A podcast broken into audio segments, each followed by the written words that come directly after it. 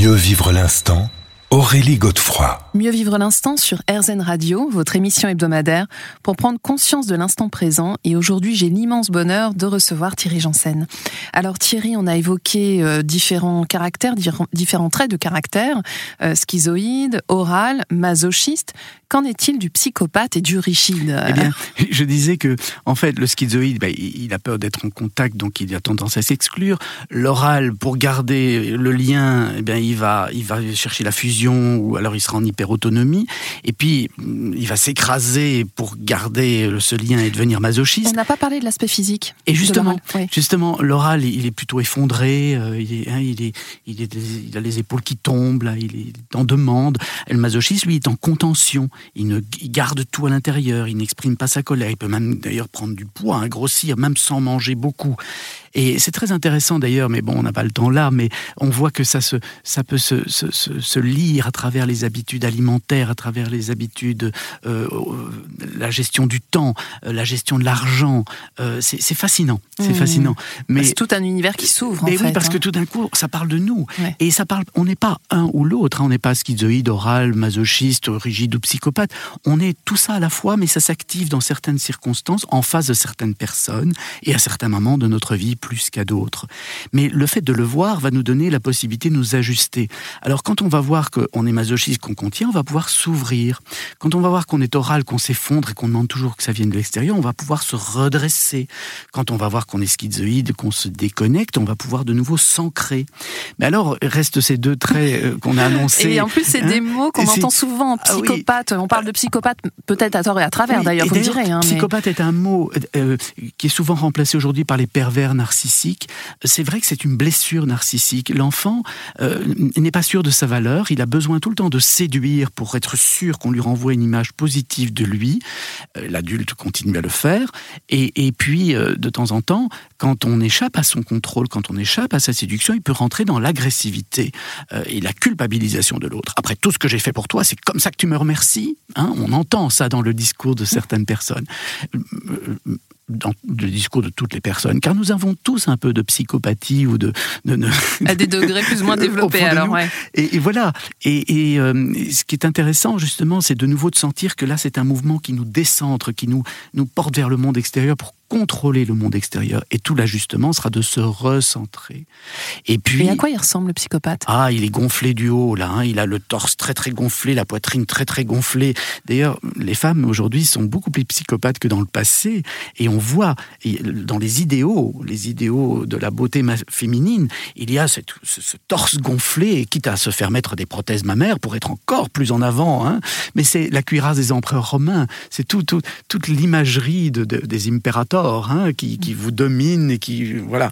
Donc euh, c'est c'est très intéressant aussi de voir d'ailleurs comme l'idéal de beauté change en fonction des, époques. Euh, et, les Byzantins, qui étaient beaucoup dans leur tête, hein, avec ces, corps très dénaturés, très, très désincarnés euh, dans leur schizoïdie, euh, la Renaissance, avec ses corps voluptueux, plutôt masochistes, mais qui sortaient de combien d'années d'inquisition, d'invasion. une véritable histoire de l'art à faire ah, c'est hein. fascinant. C'est fascinant. D'ailleurs, dans le livre, j'essaye de montrer comment on peut lire, parce que c'est finalement une façon de, se lire, de lire le monde, parce que ce qui se passe chez l'individu se passe aussi dans la société.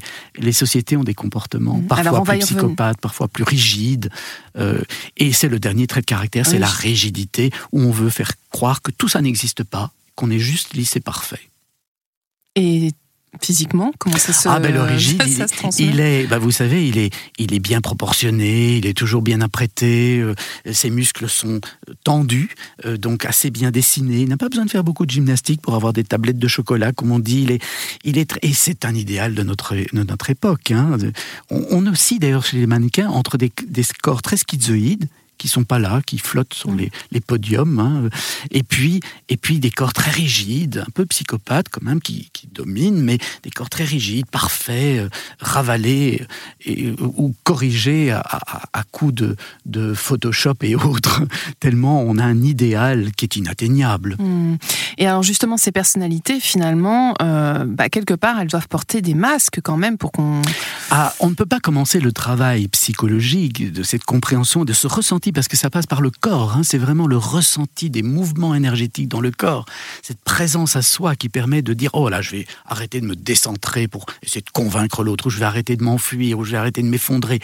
Eh bien, on peut rien commencer si on n'a pas laissé tomber son masque. Alors c'est ce qu'on voit dans un instant, Thierry Janssen.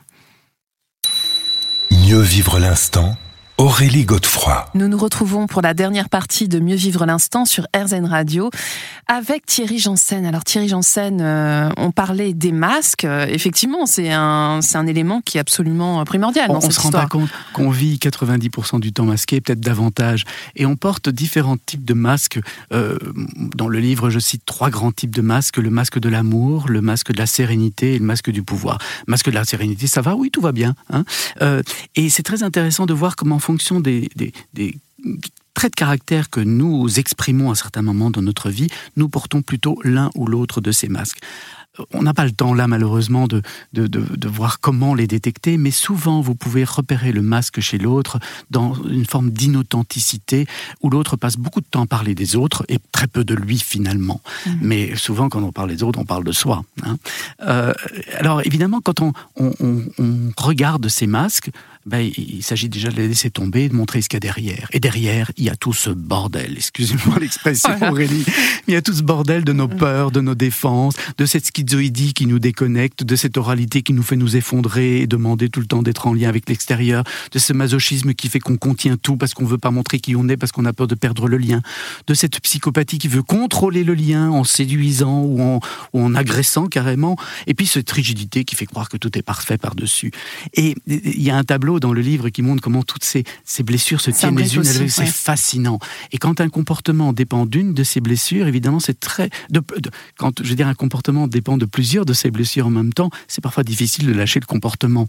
Mais, alors justement, comment que faire Voilà, hein? c'est ça. Et est-ce qu'on doit forcément se faire accompagner, Thierry Janssen Alors, je pense que oui, c'est idéal d'être accompagné parce que il y a quelqu'un qui va servir de miroir. On se raconte beaucoup d'histoires les uns les autres à chacun, euh, avec soi-même. Donc c'est bien d'avoir un regard qui vous confronte un peu, qui vous oblige à ne pas tricher.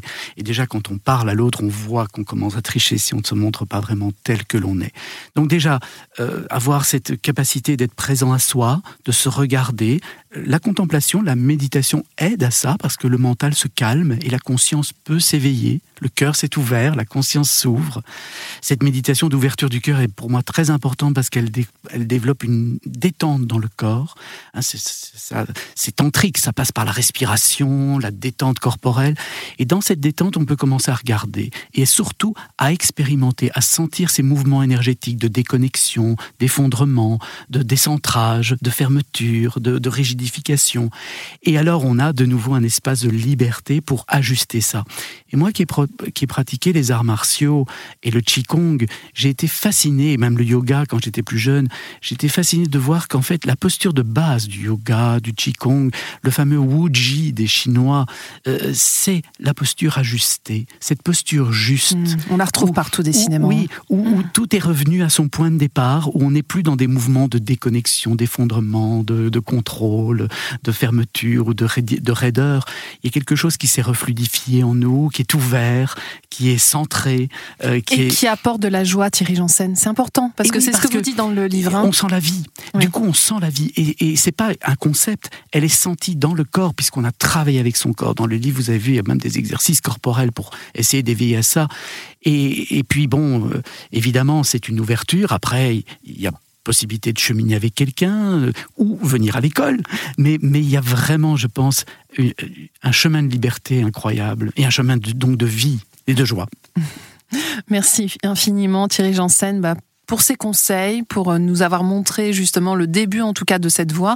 Pour ceux qui veulent poursuivre, je rappelle le livre de notre invité, La posture juste, comment inventer un monde en harmonie avec soi, les autres et la nature. Parce que c'est vrai qu'on n'en a pas parlé, mais les autres et la nature, c'est aussi très important. C'est aux éditions L'Iconoclaste. Merci Thierry. Merci Aurélie. Au revoir. On se retrouve quant à nous la semaine prochaine à la même heure et bien sûr sur RZN. Je vous rappelle que vous pourrez écouter cette émission sur rzn.fr. Je vous souhaite une belle et douce journée.